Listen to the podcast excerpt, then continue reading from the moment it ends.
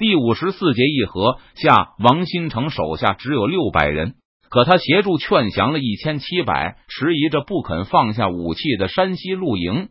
邓明当然不能同意，这便完成了自赎的要求。不然，再算上帮忙搜罗府兵，邓明反倒要欠王新成一大笔钱。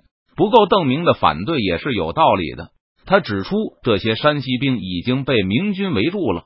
只要明军饿他们一会儿，总会有人投降的。邓明不愿意承认围攻这些露营会给明军带来伤亡，因为一旦牵扯到自己士兵的生命安全，那王新成贡献的价值就立刻上去了。幸好王新成也没有太看重普通士兵的性命。这个劝降工作，他和邓明一番讨价还价后，同意折算成一百个甘陕露营士兵的赎身费。重点在于后面。被放置在背面的一万多武甲兵，本来都想着要逃走，但无论是来自陕西还是山西的壮丁，这里对他们而言而是陌生的环境。窜进山里容易，但想活着出来就难了。至于寻找一条捷径去投奔重庆，对这些人来说更是根本不可能完成的任务。王新成吓唬了这些武甲兵一通，然后命令手下把每个能找到的武甲兵都带来，向明军投降。在王新成的协助下，明军接受了一万两千多俘虏。无论如何，邓明都得承认，如果没有王新成的协助，明军至少要少抓六千俘虏，而且还要让士兵多跑很多冤枉路去寻找东躲西藏的清兵。对于这些俘虏来说，王新成也可能称为他们的救命恩人，因为如果不是王新成带着他们向邓明投降。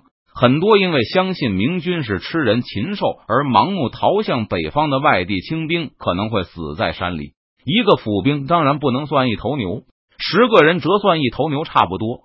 邓明感觉自己的说法好像有些类似蒙古人对汉人的评价，那就是牛比活人还要值钱。不过现在邓明面临的问题是，不把人的价格压低，他就要欠王新成一大笔钱。王副将帮我多抓了六千俘虏。折算六百头牛，加上刚才我们算过的一百人赎身费，我道歉王副将一百人的赎身费，也可以认为是一百头牛的市价。我们用银子来结算怎么样？十个人折算一头牛，就是从力气上算也不是这样了。再说人是人，怎么能比畜生价还低呢？王新成一通摇头。这时他绝对是人类尊严的坚定拥护者。指出邓明把人的价折算的这么低，甚至有侮辱自身的嫌疑。王副将的意思是一人一头，这绝对不行。九人算一头吧。末将认为人比牛值钱，不过乱世嘛。这样吧，两人算一头。邓提督就不要再纠缠下去了。二人不行，八人吧。最后停在了五人折算一头牛上。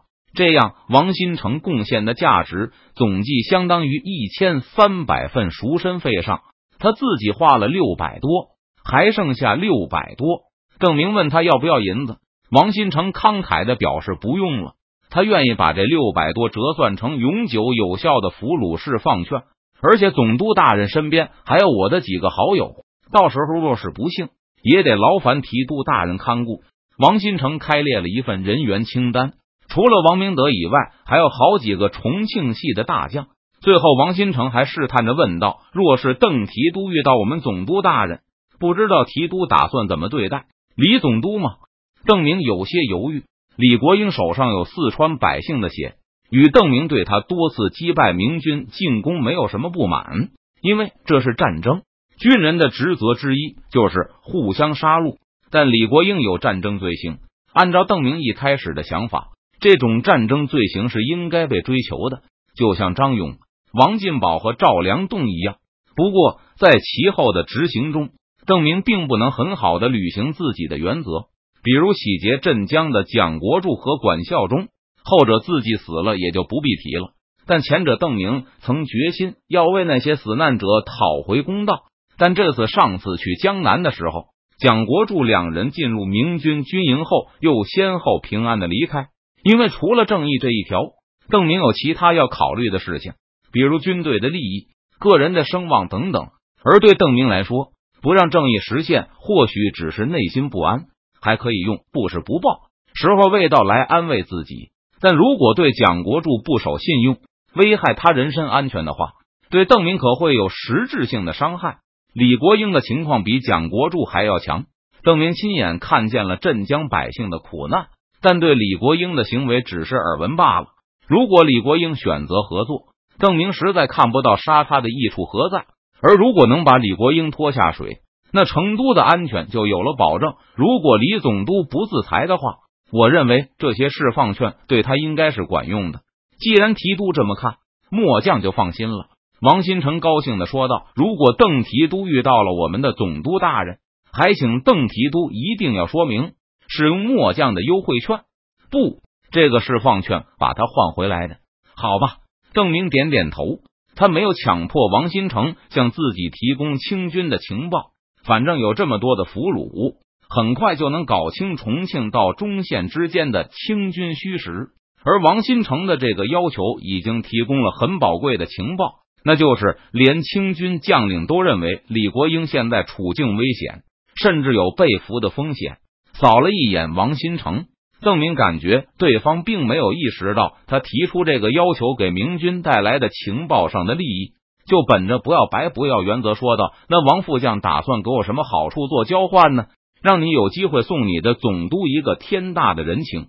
提督打算要什么？”王新成本想说大不了多给你几张释放证明，但转念一想，这一张券的价值本质上等于一头牛。一个对总督的救命之恩的价值，显然不能用牛来衡量。现在王总兵他们还在东边吗？我想请王副将派几个得力的人过去见他们，告诉他们你我之间的协议。如果让清军将领们知道可以毫发无伤的走人，那么邓明觉得他们本来就不高的斗志就会进一步下降。王家新走后，邓明认真询问了一批战俘。在战后的会议上，向大家通报，重庆暂时还可以指望得到三千汉八旗的保护，而且还有两千甘陕露营可以协助。明军全力去追，或许可以抢在他们头里赶到重庆，但明军根本无法立刻出发，胜利者需要大量的时间来安置俘虏，而在此地和万县之间，则有川陕总督李国英亲自统帅的七八万人马。其中披甲至少超过一万五千，粮食大概还能坚持半个月，而且不太可能在万县得到补充。对于元宗帝的屯田情况，邓明可是心里有数。此时邓明还不清楚李国英已经损失了四千披甲，所以他估计清军的披甲数目超过自己，但与成都和万县的联军实力相当。敌人虽然危险。但是，一旦将其击败，就可能意味着彻底打破重庆的僵局，完全摧毁川陕总督的战斗意志，甚至和他达成默契。在获悉李国英位于自己和元宗帝之间，并且军粮不多时，邓明全部的注意力就都转到了东线。他派出更多的使者去联络万县，并且又一次为自己与王新成达成的协议感到庆幸。虽然还没有开始交战。但明军已经隐隐占据了准备工作上的上风。在通报过大概的战略形势后，邓明在会议后把吴越望单独留下，见到这位临时负责火铳队的军官后，邓明就责备道：“为什么不让火铳兵在开枪后立刻退下来？在完成一次射击后，所有的明军火铳兵都知道他们没有再装填射击第二次的机会。结果，明军火铳手都扔下了手中的火枪。”拔出贴身的长匕首，准备肉搏。对火铳兵这样的反应，吴越望也是很不满的。以前火铳兵都是在最远距离上射击，早在敌人冲过来之前就躲到了阵地后。如果射击后敌人已经到了眼前，那就说明阵地已经被冲垮。失去掩护的火铳手，除了拔匕首外，就是投降，祈求活命。